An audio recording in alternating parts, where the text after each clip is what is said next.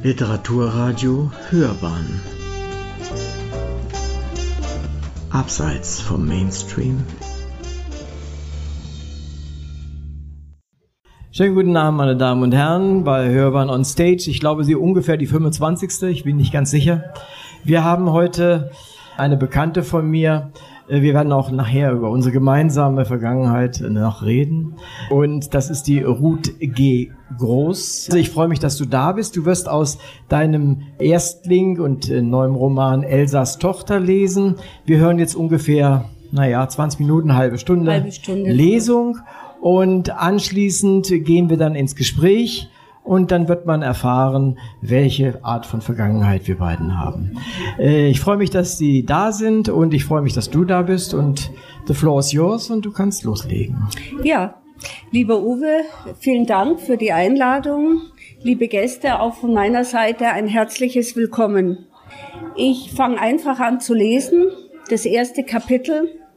Wir befinden uns in einer Münchner Arztpraxis im Mai 1999. Stellen Sie sich eine Frau vor, 41 Jahre, rote Haare, Ärztin. Die junge Frau vor der Empfangstheke zuckte in dem Moment zurück, als Elsa aus dem Sprechzimmer trat. Im weißen Gesicht blinkten Silberringe an den Augenbrauen. Sonst ganz in Schwarz, eine dieser Rabenvögel der Großstadt. An ihre Brust presste sie einen Motorradhelm.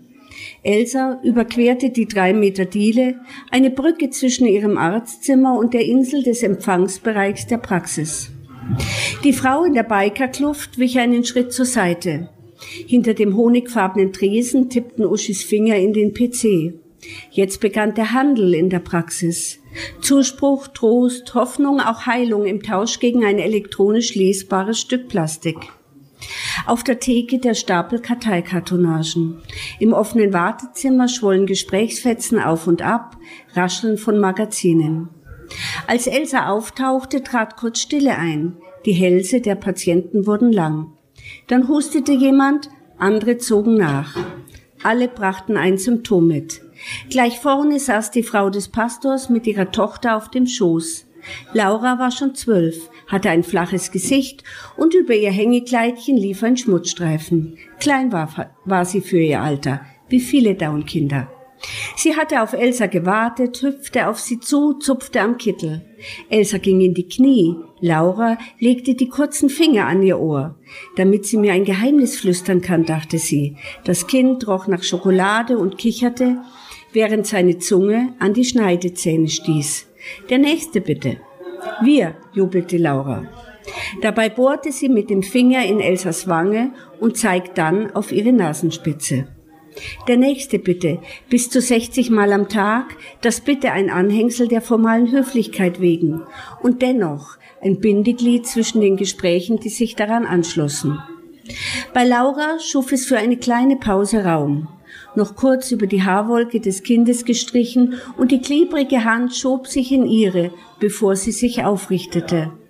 Ich bin jetzt dran, sagte eine resolute Frauenstimme, eine Handbreit hinter ihrem linken Ohr. Ein atemwarmer Lufthauch streifte sie, das blasse Gesicht sehr nah. Schwarze Haare fielen auf die hängenden Schultern. Die Frau sagte nur diesen einen Satz.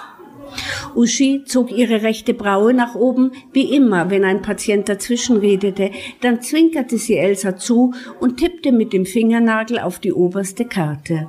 Nach Ihnen bitte. Elsa zog mit den Armen einen Bogen, als könnte sie klären, wer hier das Sagen hatte. Dann schickte sie zu Laura eine verunglückte Herzchengeste mit Daumen und Zeigefinger.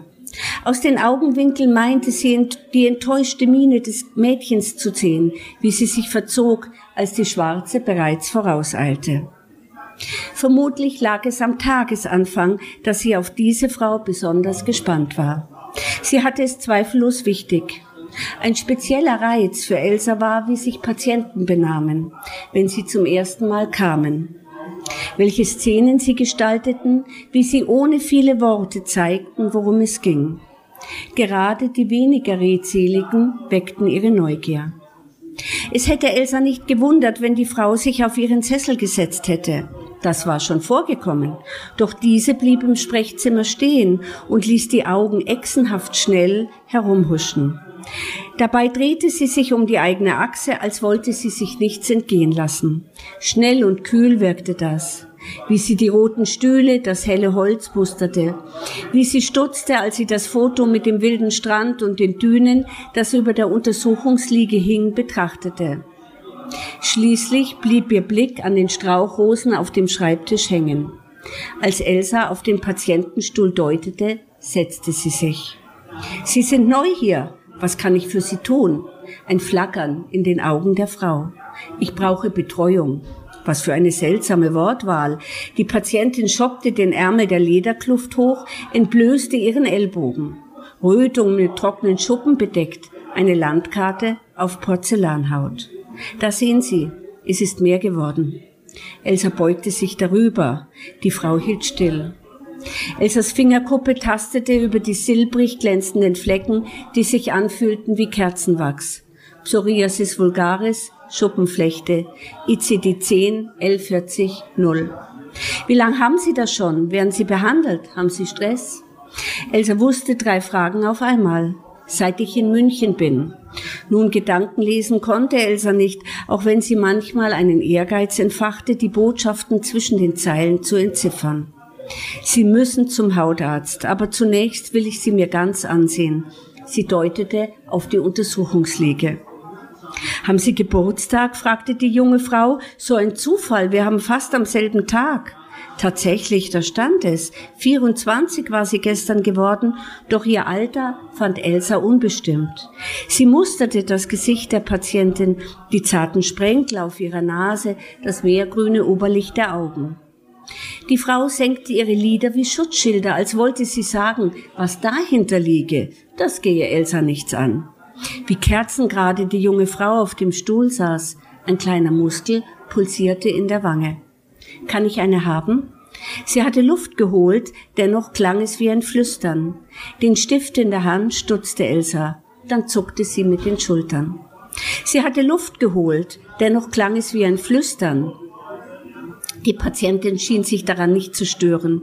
Sie roch an einer Blüte und zog sie aus der Vase, andere Stängel rutschten mit. Wassertropfen perlten zu einer Pfütze auf der Glasplatte. Dann schälte sie sich wie in Zeitlupe aus ihrem Overall, legte ihn, der wie ein Taucheranzug wirkte, sorgfältig ab, zog ein schwarzes T-Shirt über den Kopf, faltete alles zusammen. Elsas Augen überflogen ihren gespannten Körper. Ihre Haut schien auf den ersten Blick aus Milch, Butter und Sahne gemacht. Schmale Gliedmaßen, flache Brüste, eine sinnliche Rundung rund um den Nabel, statt Hüften Beckenstifte, die an die Haut stießen. Dann notierte sie. Effloreszenzen an den Prädilektionsstellen, Ellbogen, leichte Verlaufsform. Elsa legte die Blutdruckmanschette um den Oberarm der Frau und drückte den Klettverschluss fest.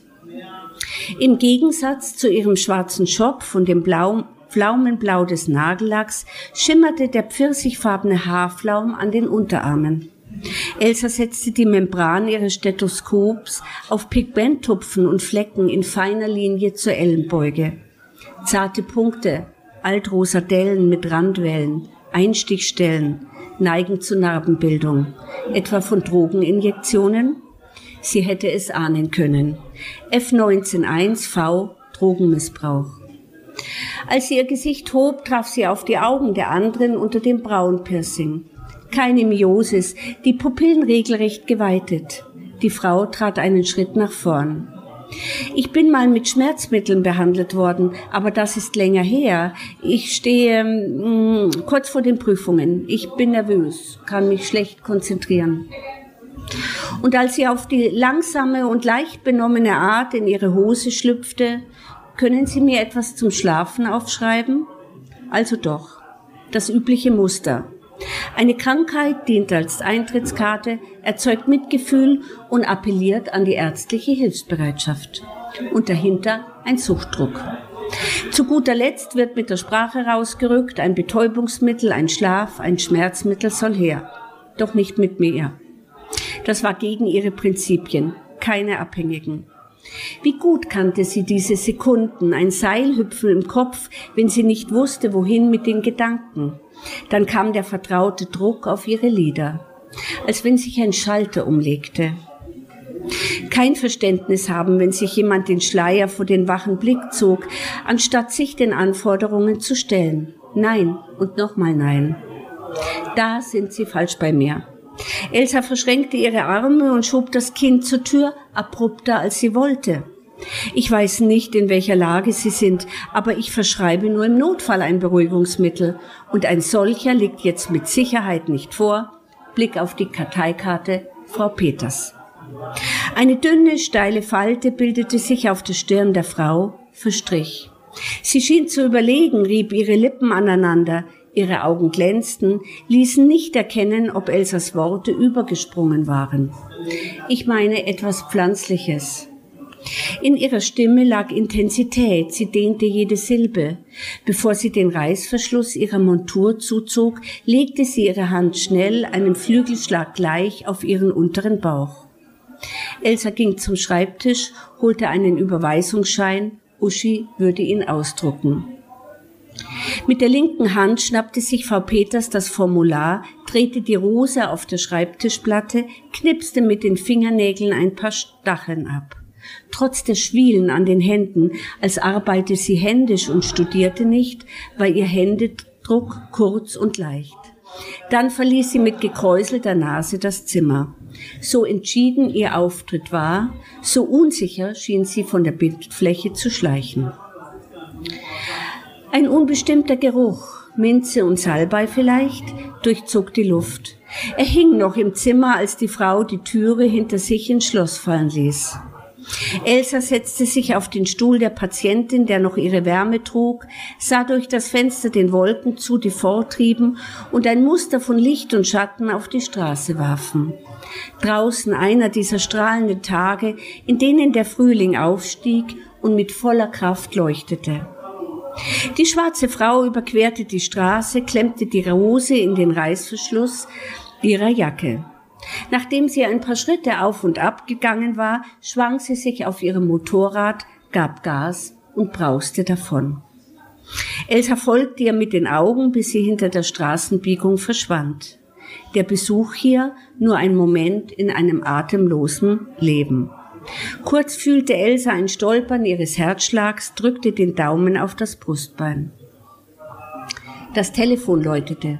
Jemand Wichtiges vielleicht, der ihre Durchwahl hatte? Oskar?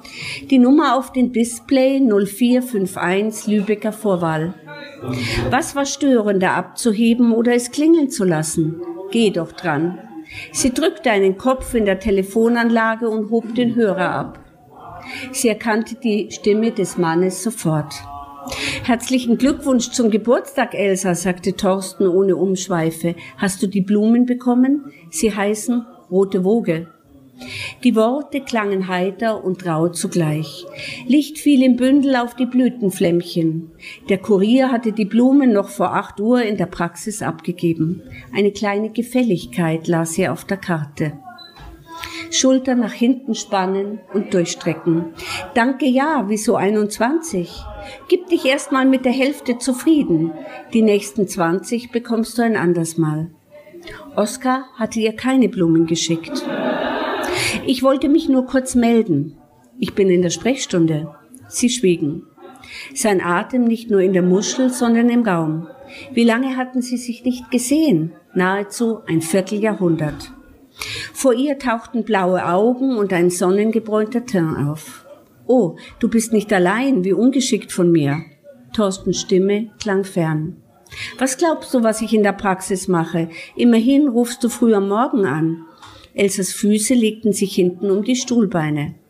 Na ja, nu, eigentlich wollte ich zeitig raus. Ich stehe hier oben im Maritim. Das Wetter schlägt Kapriolen. Regen waagrecht, Windstärke mehr als vier Knoten. Es macht keinen Sinn. Ich komme nicht schnell genug aus der Bucht. Thorsten und seine Lust an seltenen, auch gespreizten Worten, die er abwechselnd hoch und tief setzte. Wobei er am Telefon eine Pause machte und vorsichtig ergänzend fragte, Du feierst doch heute sicherlich. Elsa meinte, die Flut zu hören, das Prasseln des Regens, das Schlagen der Wellen auf das sandige Ostseeufer. Sie rutschte auf dem Sitz nach vorne und kippte den Stuhl. Die nächste Regatta kommt bestimmt, schoss es aus ihr hervor. Es wird schon klappen. Was ist mit dir? Segelst du noch? Sie dachte an die wenigen Turns auf dem Chiemsee während ihres Studiums. Unbeteiligt war sie gewesen, nicht viel mehr als eine Galionsfigur. Ich? Nein. Sie warf den Kopf in den Nacken. Ehrlich gesagt, ich wüsste gar nicht wann. Das weiß ich auch nicht. Aber wenn du einen frischen Wind um die Nase brauchst, melde dich. Ein Blick auf die Uhr. Ich muss jetzt weiter. Danke für die Blumen. Klack in der Leitung.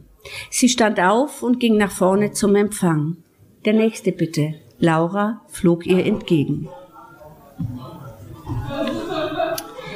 Wir haben hier eine seltene Begegnung, eine seltsame Begegnung, eine Ärztin, die sich im Alltag zwischen Praxis und Bereitschaftsdiensten aufreibt, eine Patientin als Drogenabhängige einordnet und wegschickt. Auffällig ist sie, wie sie so ein bisschen wattig ist, ein bisschen wattig agiert, abgespalten ist von ihren Gefühlen, wie sie ihre Patientin durch Codes von Krankheiten und Symptomen klassifiziert. Sie steckt in der Krise. Der 41. Geburtstag ist da und sie ist frisch getrennt von ihrem Lebenspartner, dem Rechtsmediziner Oskar. Nun meldet sich ihre Jugendliebe Thorsten seit mehr als 20 Jahren. Kurz darauf bekommt sie bewegende Briefe von einer jungen, unbekannten Frau, die von ihrer Kindheit an der Ostsee erzählt. Elsa ist sehr berührt davon. Schließlich erklärt die Briefeschreiberin, dass sie Elsas Tochter sei. Es wird klar, dass die merkwürdige Patientin eben diese Tochter ist, die zwar Briefe schreibt, aber vor einem vereinbarten Treffen dann doch abgetaucht ist. Wir folgen Elsa jetzt zu einer mitternächtlichen Szene. Der Taxifahrer Martin chauffiert Elsa durch den Nachtdienst. Wir hören das dünne Eis, auf dem Elsa sich auf ihre Suche jetzt nach ihrer Tochter bewegt, knacken. Sie hielt sich am Türgriff fest während der ganzen Fahrt, als wollte sie bereits aussteigen.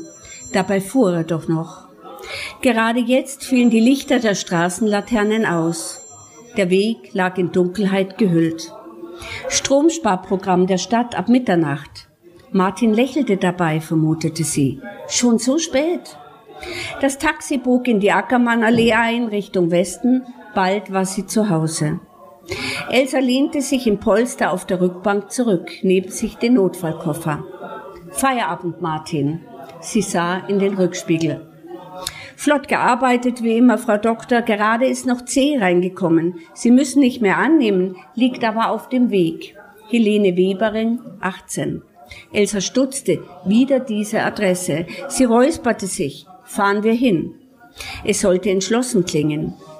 Martin zückte seine Weitstrahltaschenlampe und tauchte die Hausnummernschilder der Wohnblöcke in den Kegel eines sehr weißen Lichtes. Hier lang, Frau Doktor. Dritter Eingang links, erster Stock, bei Schröterleuten. Langsam vortasten. Der Wagen des Malteserdienstes in der Feuerwehreinfahrt blockierte ein Motorrad, das zu nah an der Auffahrtschneise parkte. Sich dazwischen durchquetschen. Stimmen im dritten Stock, sie wurde erwartet. Die Haustür stand offen. Am Türstock lehnte der Sanitäter. Im Schlafzimmer. Mit ihm war sie schon früher einmal aneinander geraten. Inzwischen wusste sie, dass er den Mund zu halten hatte, ein stilles Übereinkommen. Im Notdienst wird man klar und direkt und ist ganz bei der Sache. Den zerfahrenen Umriss des Mannes, der auf dem Flur hin und her hastete, blendete sie aus. Die junge Frau lag auf dem Rücken, angestrahlt von einem Leuchter. Elsa kniff die Augen zusammen. Der Körper der Frau seltsam verrenkt, das Gesicht verzerrt von blauroter Farbe. Ein Anfall vielleicht. Wer legte sich sonst um alles in der Welt zu jung auf den Boden zum Sterben? Aber der Hals.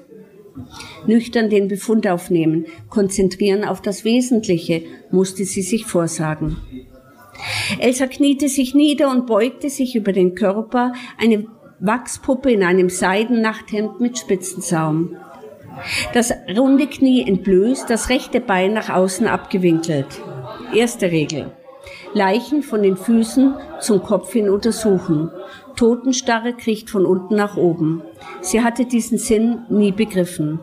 Sie hob den Saum des Gewebes, ein Rascheln. Ihr Blick wanderte über die rasierte Scham, den flachen Bauch. Kein Zeichen von Gewalt. Sie kannte sich aus im Grenzbereich zwischen intimen Anzeichen psychischer Zustände und dem medizinischen Erfassen von körperlichen Vorgängen. Gesträhntes Haar, am Stirnansatz ein dunkler Streifen. Elsa hob die Hüften der Frau an, kippte sie und inspizierte die Wirbelsäule, fand das, was sie suchte, das verwischte Rosa von Leichtflecken, ein sicheres Todeszeichen. Ihr Blick tastete sich nach oben. Das Wesentliche kommt zuletzt. Nicht, dass sie es nicht auf den ersten Blick bemerkt hätte, nur sie nahm sich Zeit, sich einzufinden in die Situation. Die Schlinge hing lose wie eine Kette um den Hals der Frau, ein letzter Schmuck aus daumendickem Hanf, eher ein Tau, der Knoten siebenfach in sich gedreht, raue Fasern kräuselten sich aus der Stelle, wo sich der Strick in die Haut eingeschnitten hatte. Ein Fall, wie die Segler diese Art Seil nennen, zugfest und zäh. Noch während der Untersuchung machte sie kurze Notizen in ein kleines Heft, eine Angewohnheit aus der Schulzeit. Elsa fuhr mit dem Finger über die Strieme, die den weißen Hals quer durchschnitten hatte. Eine rot-weiße Schranke zwischen dem Diesseits und dem Jenseits. Darüber der Mund wie ein Fischmaul nach vorn gestülpt, die Zunge ein Pfropfen. Backen verquollen, zwischen denen die kleine, zarte Nase nahezu verschwand. Die Iris getrübt unter den Lidern winzige Pünktchen. Elsa richtete sich auf, hüstelte, Rauch lag im Raum. Wer rauchte heutzutage noch im Schlafzimmer? War das der letzte Geruch in diesem jungen Leben gewesen? Handschuhe aus. Jetzt der Papierkram, Ordnung, das halbe Leben, Ironie des Schicksals, jetzt so zu denken. Was ist mit der Polizei? Verständigt, sagte der Sanitäter. Im Wohnzimmer auf dem Tisch lag das Formular mit den Durchschlägen. Darf ich? Der junge Mann vor ihr neigte sich leicht nach vorne, wechselte das Standbein. Georg Odenthal. Ich bin der Nachbar. Ich habe sie gefunden. Der Mann setzte sich Elsa gegenüber und zündete sich ohne zu fragen eine Zigarette an, sog den Rauch tief in die Lungen, hielt die Luft an, wie aufgeblasen er wirkte. Ihr Mann hat sie verlassen, wissen Sie, sie blieb auf den Schulden sitzen und trotzdem wollte sie ihn zurückhaben. Meine Frau war ihre Trauzeugin, eingekapselt hat sie sich, hat uns ignoriert. Seine Beine wippten unter der Tischplatte auf und ab. Ich bin in die Wohnung, um für meine Freundin etwas zu holen. Es war nicht abgesperrt. Sie hing an einem Deckenhaken. Ich bin in die Küche gerannt und habe das Messer geholt, um sie abzuschneiden. Er presste seine filterlose Zigarette zwischen die Lippen und paffte in kleinen Zügen. Aus der Rauchschwade wuchs sein Arm heraus. Er hielt Elsa die gezackte Klinge eines Küchenmessers entgegen. Der Mann drückte die Kippe zwischen die Tabakbrösel in den Aschenbecher auf dem Tisch. Ich habe noch Mund-zu-Mund-Beatmung gemacht. Er sank in den Sessel. Nur seine Beine zappelten in einem Tap-Tap-Tap auf dem Teppich. Elsa nickte, dankbar für die Geräusche, atmete tief ein. Leben setzte sich durch. Eins nach dem anderen, jetzt noch die Personalien. Sie sah zum Sanitäter, der einen Personalausweis zwischen seinen Fingern hielt, wie eine Spielkarte, deren Wert verdeckt wird. Ihr Blick fiel auf das Regal. Auf einem gerahmten Foto strahlten drei Augenpaare, unverkennbar die Frau, die nebenan tot im Schlafzimmer lag, offenbar glücklich. Neben ihr ein Mann in Anzug und im Hintergrund eine junge Frau, Augen, die sie kannte, eindeutig Merit Peters. Der Sanitäter kam an den Tisch und reichte ihr den Personalausweis. Name, Geburtsdatum, Sterbedatum, Sterbezeit. Der Sanitäter beugte sich über das Blatt und tippte auf die Zeile. Wieso Peters? Sie heißt Diana Schröter. Elsa hielt inne. Ihr wurde heiß. Sie hatte versehentlich Merit Peters ein weiteres Mal für tot erklärt. Sie lachte auf. Was ist denn jetzt wieder los? fragte der Sanitäter. Nichts, sagte Elsa. Georg Odenthals Beine hielten für eine kurze Spanne still, bevor sie ihren Trippelschritt verstärkt aufnahmen. Elsa zerriss das Formular und zog ein neues hervor. Unnatürliche Todesursache ankreuzen, Unterschrift. Sie nahm ihren Koffer, er schien jetzt doppelt so schwer zu wiegen und händigte dem Sanitäter den Leichenschauschein aus. Bleiben Sie bitte vor Ort, so lange wie nötig. Elsa beugte sich zu dem Nachbarn. Beruhigen Sie sich, ich kann Ihnen ein Schlafmittel hier lassen. Weg von den Prinzipien, dies war ein Sonderfall. Lorazepam 10 Milligramm, zwei Stück. Das hielt er aus, auch wenn er noch Alkohol trinken sollte. Der Mann schob den Blister zu ihr zurück und bedeckte sein Gesicht mit den Händen. Was sollte sie noch hier? Sie umkreiste den Tisch, lenkte ihre Schritte an der Bücherwand entlang. Wohl wusste sie, dass sie dafür belangt werden konnte. Niemals persönliche Gegenstände eines Patienten entwenden. Und dennoch, sie konnte nicht widerstehen, nahm das Foto vom Sims und verbarg es neben dem Notdienstkoffer. Dann verließ sie die Wohnung. Kaum hatte sie den ersten Treppenabsatz erreicht, hörte sie Schritte von unten, die allmählich höher stiegen. Elsa beugte sich über das Geländer. Das erste, was sie von ihm sah, war sein Haarwirbel am Hinterkopf und seine Hand, mit der er sich am Holzgeländer nach oben zog. Dann bog er um die Treppenkehre, den Blick auf die abgetretenen Stufen gesenkt, auf die er seine Pantinen bedächtig setzte. In dem weißen Arbeitsanzug mit dem Aluminiumrahmenkoffer wirkte er wie ein seltsamer Handwerker auf Hausbesuch.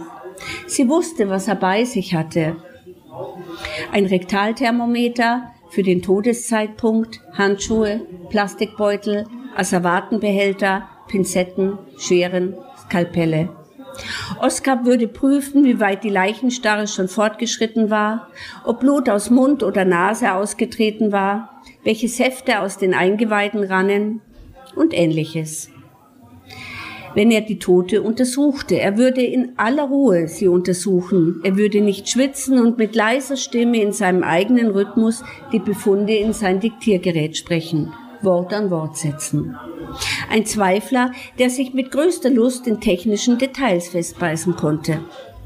Elsa hingegen hetzte von Visite zu Visite auf der Suche nach Lebenszeichen horchte mit ihrem Stethoskop auf die Reinheit und auf die Regelmäßigkeit von Herztönen, dem Flow des Atemstroms und dem zarten Knistern der sich entfaltenden Lungenbläschen sowie dem lebhaften Gurgeln der Darmgeräusche. Sie sah rotes oder dunkles Bluttropfen, wenn sie Zugänge legte und fühlte die Muskeln zucken, wenn sie mit dem Reflexhammer auf die Sehnenansätze klopfte. Manches Mal hatten sie ihr Handwerkszeug verglichen, entdeckt, wie unterschiedlich es war. Aber die Fragen, die sie sich stellten, waren ähnlich. Was denkst du denn? Wie hältst du das aus? So ging es zwischen ihnen, als sie sich noch etwas zu sagen hatten. Oskar hob den Kopf erst, als sie vor ihm stand. Ungewöhnlich genug, dass die Polizei noch auf sich warten lässt, aber dich hätte ich zuletzt hier erwartet. Ein Fehlauftrag der Zentrale, wohl jemand, der die Abläufe nicht kennt. Du siehst blass aus. Ich hab für heute genug. Dann überlass es mir. Gute Nacht. Elsa hörte, wie Oskar den Sanitäter begrüßte, dann wurde die Wohnungstür geschlossen. Unten am Eingang warf sie einen Blick auf die Briefkästen. Schröter, Odenthal. Von einem Georg hatte Merit geschrieben. Georg Odenthal kein Peters, nur ein abgerissenes Klebeetikett auf seinem Postkasten. Sie konnte sich nicht so getäuscht haben. Auf dem Rückweg zum Taxi sah sie, wie Martin ihr die Tür aufhielt. Schlimm? Sie rutschte tiefer in die Polster. Zögernd glitt die Abspannung von ihr. Gott sei Dank machte Martin keinen Versuch, eine Unterhaltung so spät noch in Gang zu bringen. Elsa sah auf die Bäume, Spaliere, den Kiesweg, neben dem in ein paar Stunden die Farben quellen würde. Während sie den Gurt öffnete, das Auto hielt, wendete Martin vor rückwärts in die Auffahrt, damit sie es bequemer hatte. Sie blieb etwas abseits vom Lichtschein der Gartenlaterne stehen. Hier, das haben Sie vergessen. Martin reichte ihr das Foto im Silberrahmen. Er machte eine Geste, als wollte er etwas sagen, hob nur die Hand. In der Wohnung betrachtete sie lange das lange lachende Gesicht der jungen Frau. Merit vergessen? Auch wenn sie es noch nicht wahrhaben wollte, das war gar nicht mehr möglich. Auf dem Badezimmerregal stand das braune Fläschchen. Dieses Mal roch sie nicht nur daran. Zehn Tropfen auf die Zunge, dachte sie. Das würde zum Einschlafen reichen. Dankeschön.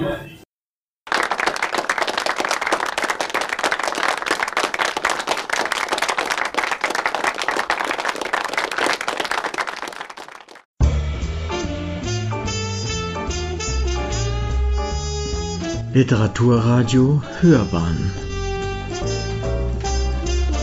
Abseits vom Mainstream.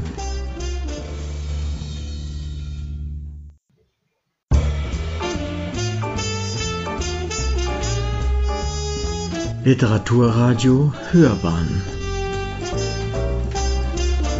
Abseits vom Mainstream. Ruth, kannst du segeln? Ich habe den A-Schein gemacht, ja, die Frage ergibt sich natürlich, äh, aber ich war nicht so besonders erfolgreich. Äh, ich äh, habe äh, mal einen Turn gemacht, da bin ich aber dann mitgefahren, das war dann in der Adria, das ist aber äh, schon ganz lange her. Und ähm, äh, nein, also ich habe, äh, ich kann nicht segeln.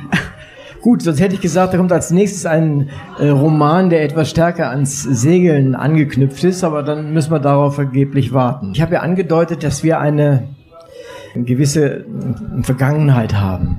Die hat mit dem Schreiben zu tun. Ich bin vor 20 Jahren nach München gekommen und vor 10 Jahren oder so in etwa habe ich mal einen Kurs gemacht. Und zwar den gleichen, den du auch gemacht hast. Äh, magst du uns was erzählen, wie dieser Kurs, was das war und wie du dazu gekommen bist und ja, das war ein Jahreslehrgang, ich glaube der zweite Jahreslehrgang der Volkshochschule München, literarischer Jahreslehrgang und ich bin da äh, wirklich eigentlich äh, ganz spontan dazu gekommen. Ich weiß noch, dass ich in der Wochenendausgabe der Süddeutschen äh, die Bewerbungsfrist gesehen habe. Es war der 29. Dezember. Ich glaube so etwa vor zehn Jahren. Und am 31.12. um 12 Uhr war Einsendeschluss. Und dann habe ich mich hingesetzt und habe eine Geschichte geschrieben, die ich heute niemandem mehr vorlesen würde. Und habe mich mit dieser Geschichte beworben und bin dann genommen worden. Und da haben wir uns dann kennengelernt. Genau, es war ein Kurs, der überlief eigentlich über ein Jahr, ist aber dann nochmal verlängert worden. Äh, um ein paar Wochenenden, also nicht, es waren nicht mehr so viele. Nicht mehr so viel, mhm. aber es ist noch ein bisschen mhm. verlängert worden. Und ich kann mich noch erinnern, wenn das stimmt, es waren, glaube ich, irgendwie zwölf oder vierzehn Personen in der Größenordnung und ich war der einzige Mann dabei. Genau, du warst der Alibi-Mann. Ja, und das mhm. war auch teilweise ein bisschen schwierig, weil man kann das ja als für ein Klischee halten, aber ich habe wirklich anders geschrieben als die anderen. Und das waren nun halt die, die Damen. Ich habe nicht mehr viel in Erinnerung von dem, was wir dort geschrieben haben, was wir dort gelesen haben. Aber ich habe jetzt in deinen Roman gesehen und ich habe ihn auch gelesen und ich habe gedacht, guck an, da ist ja richtig was draus geworden.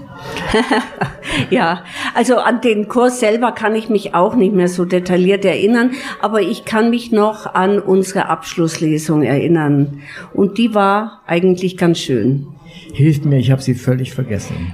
Du hast einen Text geschrieben über äh, einen afrikanischen, äh, ein, in Afrika, äh, dass sich ein, ein Gnu oder so, äh, äh, ja? Ich erinnere mich. Äh, ja. Ein Kudu oder äh, ja, ja. irgendetwas in, im Stacheldraht äh, verfangen hat und ich habe eine Flucht über die Donau beschrieben. Ja, jetzt erinnere ich mich mhm. auch wieder. Ja. Mhm. Wenn du dein damaliges Schreiben der versuchst in Erinnerung zu rufen, auch schon nach dem Kurs und das, was du jetzt in deinem Roman verwirklicht hast. Hat das viel miteinander zu tun oder hast du dich noch sehr weit davon wegentwickelt? Also ich glaube, das ging, das kann man gar nicht vergleichen, weil das ging so weiter. Das war wie, wie, wie soll ich sagen, wie so eine Art Gerippe, was da erstmal dasteht und dann kommt Fleisch an die Knochen dran und ähm, äh, wenn man dann solche Kurse macht, dann macht man so kurze Texte und dann habe ich gemerkt, aber dass diese Texte, die ich mache, dass die doch irgendwie zusammenhängen, dass die einen Sinn ergeben zusammen, ja.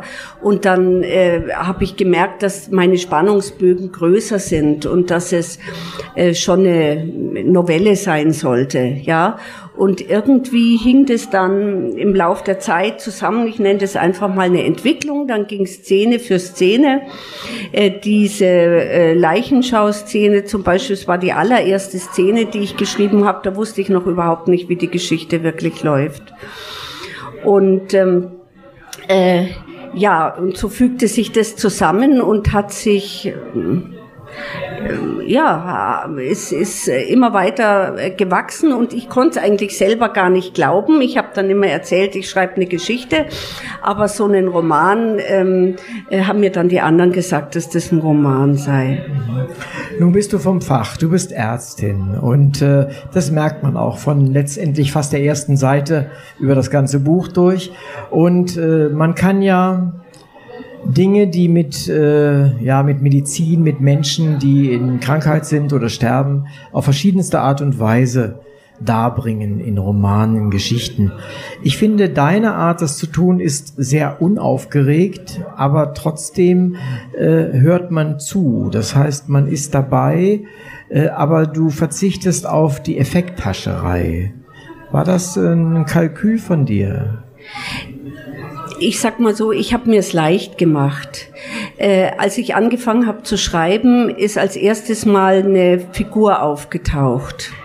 Das äh, kann man sich vorstellen wie, wie in einem Navi, wenn da nur ein Punkt da ist, ja. Und dann war diese Figur, war die wie in einem Navi Richtung Ostsee unterwegs. Und dann ist, äh, wenn ich das ranzoome, dann war das eben eine Frau im mittleren Alter mit roten Haaren und dann ähm, war die unterwegs und ich habe sie versucht in ihrer inneren und ihrer äußeren Landschaft abzubilden und szenisch abzubilden und auch von der Atmosphäre und was sie bewegt und welche Zweifel sie antreiben und welcher Antrieb das ist. Und da habe ich es mir natürlich etwas leicht gemacht, dass ich eine Ärztin genommen habe, weil auf die Folie, auf der sich eine Ärztin im Alltag bewegt, da musste ich mir nicht so viel einfallen lassen.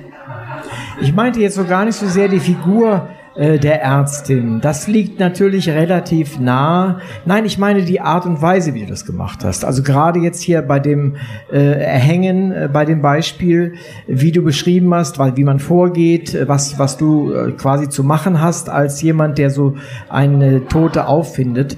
Das ist geschrieben, äh, wie ich finde, auf eine korrekte Art und Weise, wie es sachlich ablaufen sollte.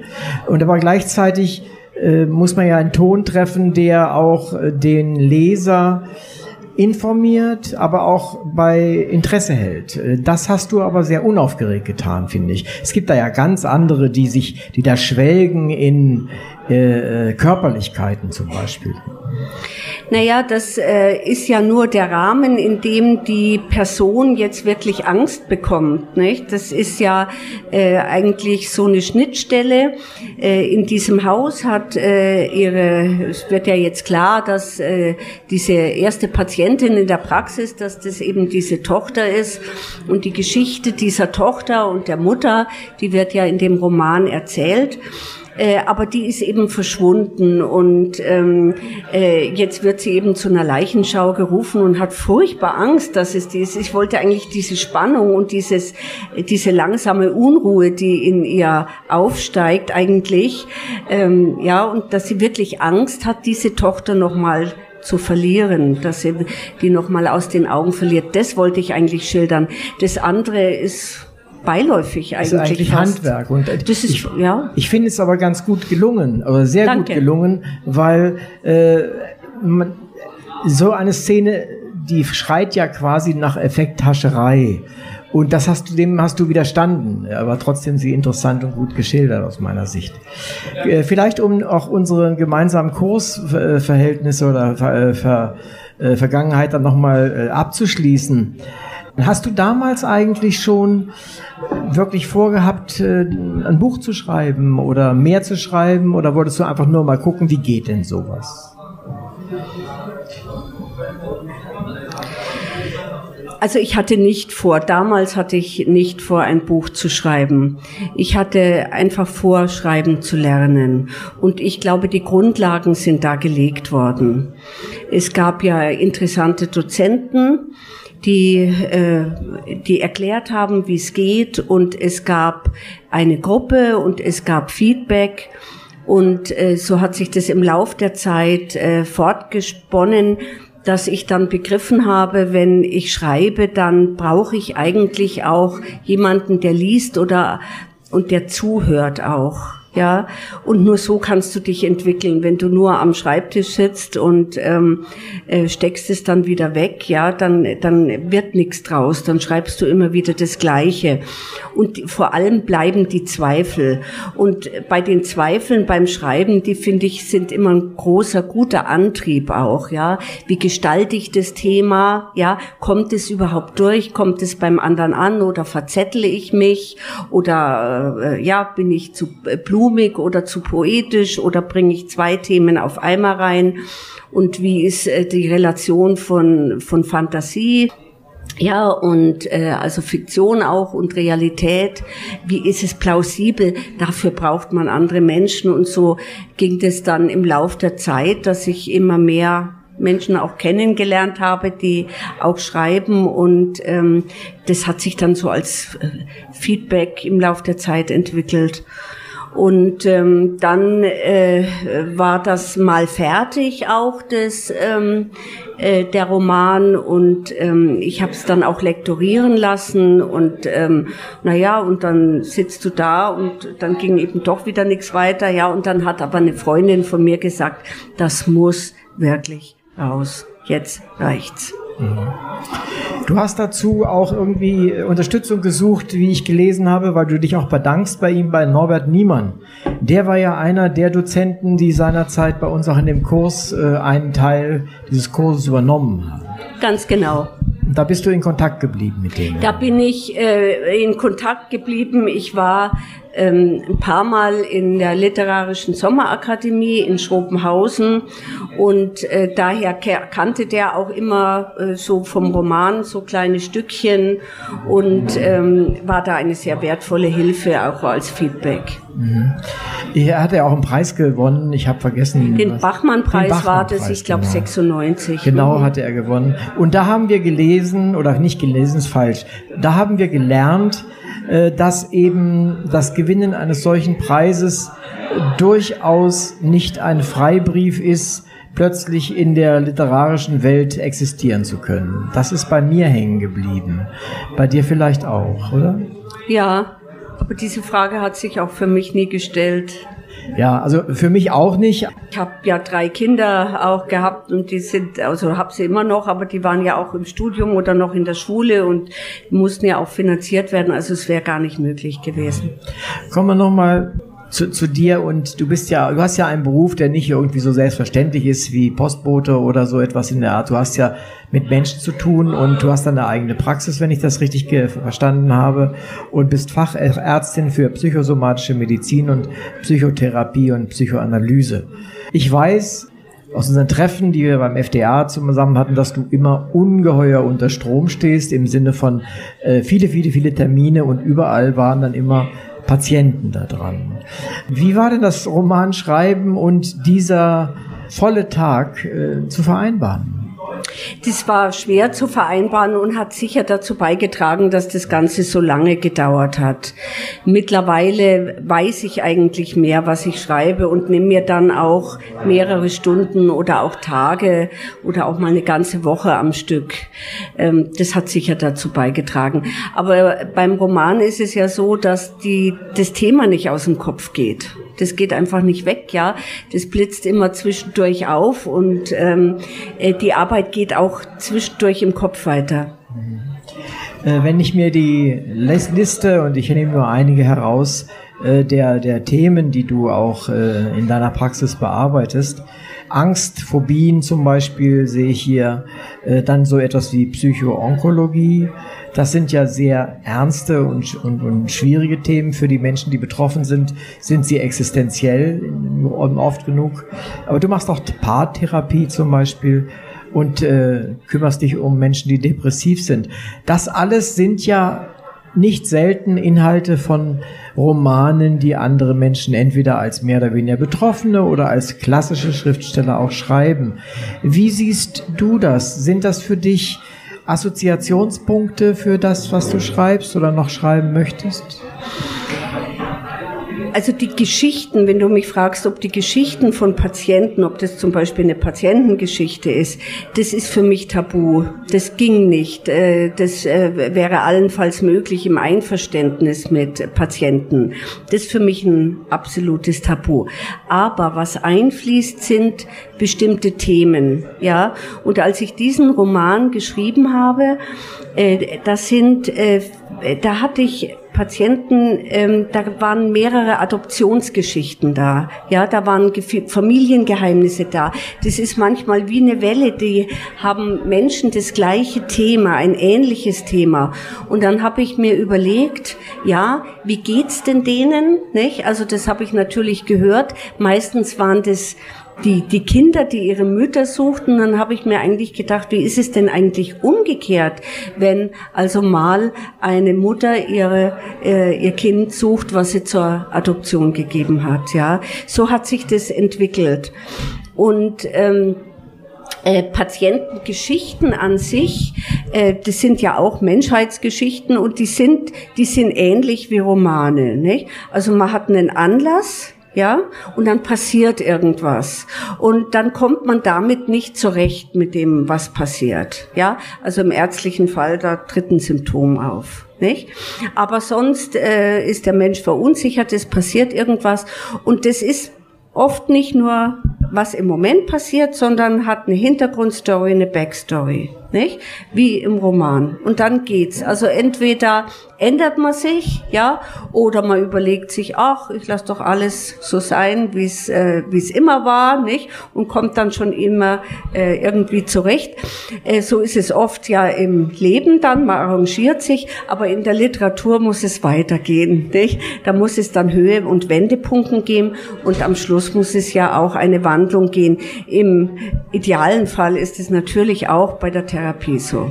Da kann ich mir vorstellen, bei der Fülle an Patienten, die du hast, an der Fülle an Themen, die du hast, dass du wahrscheinlich, also wenn, wenn ich mir vorstelle, ich würde das machen, ich wüsste gar nicht, wie, wie ich die Bücher so schnell schreiben sollte, weil die, weil die Vorlagen äh, doch viele sind, vielfältig sind. Ja, das darf man nicht mischen. Ja, ich habe dann gemerkt, dass äh, dieses Thema, dass das äh, das Thema ist Suchen und Finden. Und dann habe ich geschaut, dass, ähm, dass dieses Thema im Unterwegssein der Figur vorkommt. Ja, äh, so bin ich da vorgegangen. So als roten Faden durch. Ja, es ist ein Erstling. Aber ein Erstling ist, ist immer dann, wenn ein Zweitling am Himmel äh, zu sehen ist. Ist einer am, am Himmel zu sehen? Ja, der ist noch ein bisschen weit oben, ja. Äh, aber ich, ich schreibe einen zweiten Roman und ich hoffe, dass ich dann so im Sommer mit der ersten Version durch bin. Kannst du uns schon irgendwas über das Thema sagen? Äh, dieses Thema ist, glaube ich, wenn ich es durchhalte, Flucht und Wiederkehr. Ist gerade im Augenblick sehr en vogue sozusagen auch. Aber das trifft auch immer wieder und trifft ganz viele Menschen. Das ist richtig, ja. Kommen wir nochmal zu deinem sonstigen Schreiben. Es ist ja so, dass du auch in einigen Anthologien schon geschrieben hast. Und äh, was hat dir das gebracht? Warum hast du das getan?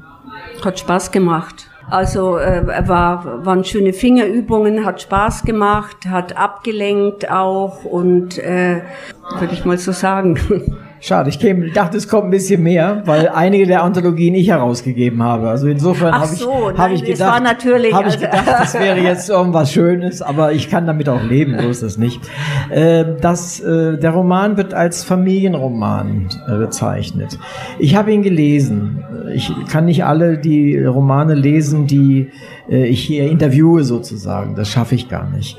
Äh, aber den habe ich gelesen und es ist mir schon aufgefallen, dass ich eigentlich den Roman nicht gelesen hätte, weil das Thema mich nicht so wahnsinnig interessiert und schon gar nicht, wenn es als Familienroman daherkommt, weil dann sind es in der Regel, aus meiner Sicht, verzeih mir das, Frauenromane, die eben eben sehr von Frauen gelesen werden, was völlig in Ordnung ist, aber eben von Männern nicht so sehr.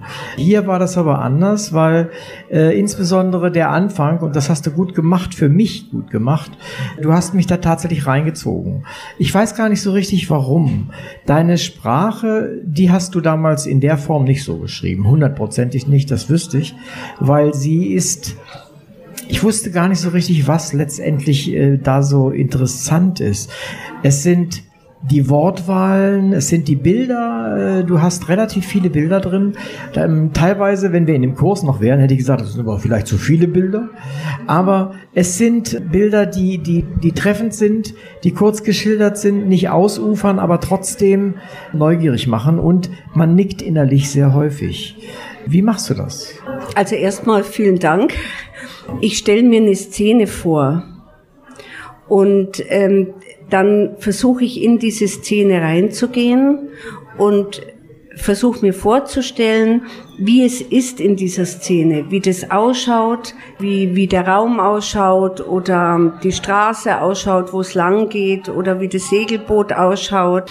Und dann sitzt die Figur ja da und dann hat sie ein Empfinden, dann gibt es äh, irgendwie ein Wetter, dann gibt es bestimmte Farben, dann versuche ich das mit ihrem Empfinden zusammen äh, zu bringen, was sie gerade fühlt auch. Ja, das versuche ich also oftmals äh, als Metapher auch äh, zu wenden, zu verwenden. Und dann kommt ja jemand dazu, also entweder hat sie einen inneren Monolog oder sie hat eine Rückblende oder es kommt jemand dazu und dann geht es um etwas. Also ich glaube, es ist so ähnlich wie, wie sagen wir mal, wie so ein ganz bewusstes Leben, nur ein bisschen parallel zur Wirklichkeit. Also wie wir auch hier sitzen, nicht? Und dann der Raum ist so ein bisschen hell türkis und dann gibt's allerlei Störgeräusche und ich riech leider nicht so viel, weil ich bisschen Schnupfen habe noch, ja. Aber äh, es gibt einfach auch sinnliche Empfindungen und ähm, dann gibt's auch ein paar Gedanken, die gehen hinterher und, und so ist es, nur ist es eben parallel gedacht. Das erinnert mich sofort an Arno Schmidt und seine Parallelen oder an dem alles geschieht gleichzeitig. Äh, all das, was du gerade eben hier gesagt hast, für uns, wie wir hier sitzen und, und miteinander reden, passieren ja ganz viele Dinge gleichzeitig. Ganz, du hast eben schon angesprochen, äh, dass der Raum ist da und er ist, wie er ist. Äh, das Licht ist, wie es ist. Äh, die Menschen sind da, die uns zuhören und uns ansehen und alles passiert gleichzeitig. Du, fängst, du fängst die Situation mehr ein. Ja, ja, ja. Erst, äh, erst habe ich die mir nur so vorgestellt wie so eine Plakette eher, aber dann habe ich gemerkt, du musst, du musst wirklich reingehen. Ja, äh, ich habe dann zum Beispiel nochmal auf dieses Navi, als die Figur erschien. Die war nicht in München und die war auch nicht in Bayern. Die war auf dem Weg in die in die Ostsee. Ich war aber noch nie in der Ostsee gewesen.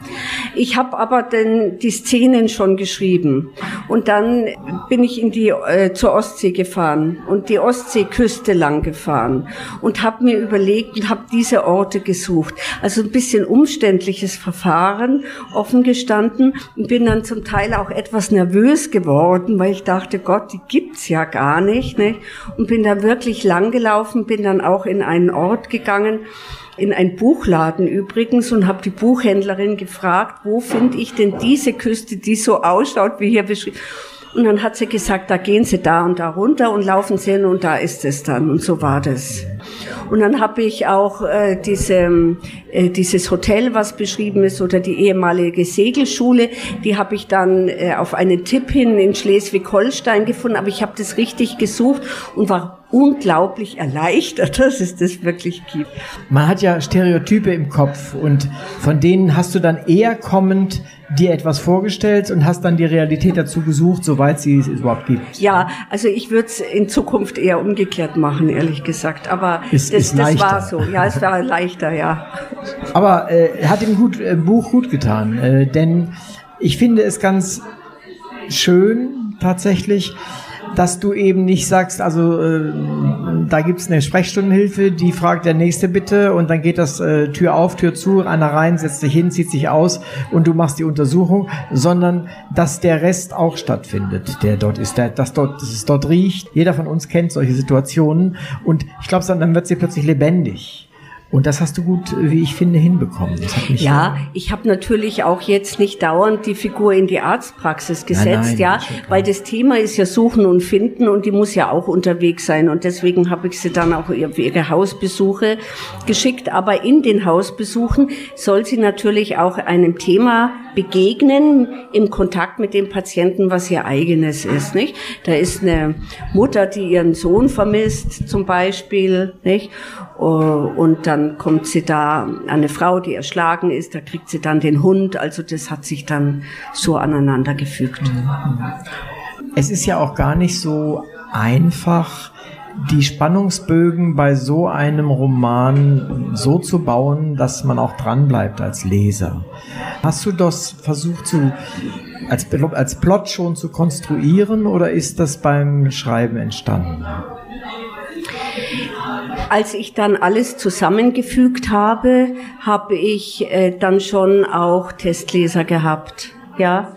Und dann sind äh, ungefähr 150 Seiten schon mal rausgeflogen, allmählich. Dann nochmal 50. Und dann ist es, durch den Satz ist es dann wieder ein bisschen mehr geworden. Was willst du uns damit sagen? War das gut, dass die rausgeflogen sind? Unbedingt. Wäre er sonst äh, zu langatmig geworden? Unbedingt. Viele Redundanzen. Also ich habe kein, ähm, kein Schreibprogramm wie Papyrus oder so, ja, was einem dann Wiederholungen anzeigt, sondern dadurch, dass ich jede Szene geschrieben habe und meine bestimmte Eigenart auch da reingebracht habe und ich auch Schreibpausen gehabt habe, gab es Redundanzen in der Art, wie ich schreibe.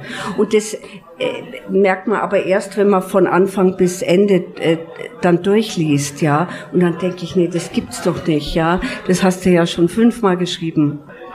Und das merken andere Leute ziemlich schnell und Ja, äh, ja. das ist gut, dass, man, Ja. dass du da jemanden gefunden hast. Gibt es, wenn es schon mal, wenn wir schon beim Schreiben selbst sind, gibt es ein dein Lieblingsfüllwort, das du hundertmal rausgeschmissen hast? Dennoch. Dennoch. Ja, oder eine Ambivalenz aufzeigen, nicht? Und äh, man glaubt, es geht nicht anders, man müsste dann dennoch schreiben und so. Das ist Quatsch. Aber nach dem, was du gesagt hast, schreibst du szenisch. Warum schreibst du szenisch? Warum hast du keinen Plot? Das kann ich dir nicht beantworten. Ich bin nicht jemand, der das so plant. Ich glaube, das ist ein Wesenszug. Ich glaube, ich habe ja sonst äh, in meinem Beruf sehr viele Leitlinien. Ja, da gehe ich nach einem bestimmten Vorhaben gehe ich da durch und folge das. Und wenn ich das nochmal so machen würde, ich glaube, dann dann würde ich da keinen Spaß dran haben. Äh, ich vermute mal, dass du, du hast eine Idee, hast eine Szene im Kopf und nur vielleicht auch nur einen Bruchteil einer Szene und dann baust du die Szene drumherum. Ist das so? Ja, manchmal ist es nur ein Gedanke, den eine Figur hat. Ja, und dann denke ich mir, wann könnte die denn denken? Ja, ich glaube, das ist auch eine Nebenwirkung jetzt von meinem Beruf, der ja auch von vielen Assoziationen lebt, ja. Und dann kommen dann so kleine Schnipsel zusammen, nicht? Also ich habe äh, Notizbücher, da schreibe ich dann alles Mögliche auf. Und äh, irgendwann ist es dann gut, wenn ich dann ein Glossar mache. Ja. Dass ich weiß, oh, das könnte der sagen, das könnte dieser. Also es ist ein bisschen umständliche Art. Wer plottet, hat's leichter, denke ich. Also wenn man sich so in einem klaren Genre äh, befindet, ja, wie ein Kriminalroman, ja, äh, und wer plottet, der hat, der hat es leichter. Ich möchte noch was Praktisches fragen, was mich einfach interessiert, weil ich das nicht weiß. Du bestell- schreibst diesen Taxifahrer, der die Ärztin durch die Gegend fährt, um dort äh, Notsuche zu machen oder was auch immer. Gibt es sowas tatsächlich oder ist das? Äh das gab es.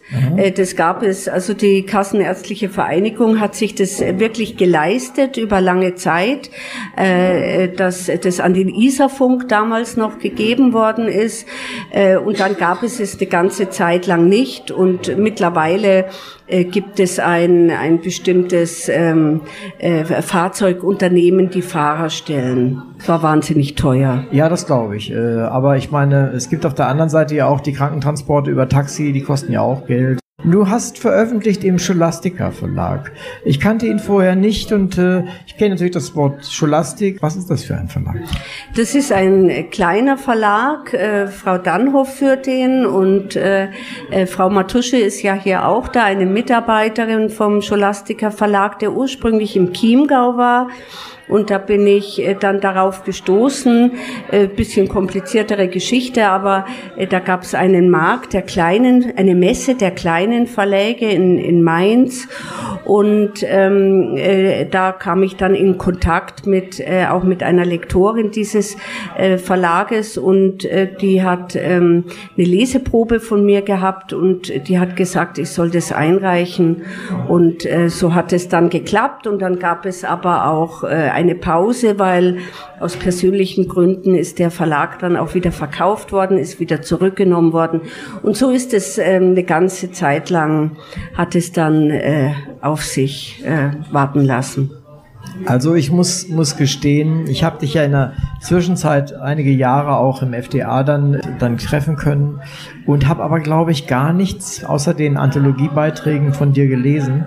Mich hat der Roman sehr überrascht, muss ich gestehen, weil ich dachte, da hat sich etwas seit den ersten Texten, die wir gemeinsam verbrochen haben, doch sehr viel entwickelt und auch von der, vom Inhalt und von dem Gewicht des Romans, finde ich, ist das sehr, sehr äh, gehaltvoll geworden. Also das, das gefällt mir gut. Ich hoffe, dass der Roman gut läuft. Wünsche ich auch dem Verlag natürlich, dass der Roman gut läuft.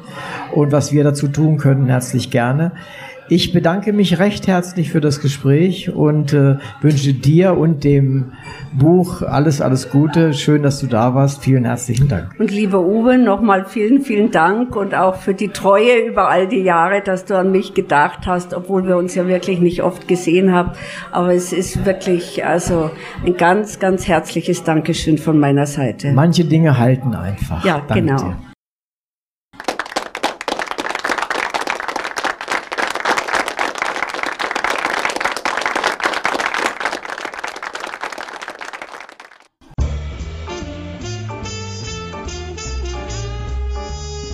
Literaturradio Hörbahn. Abseits vom Mainstream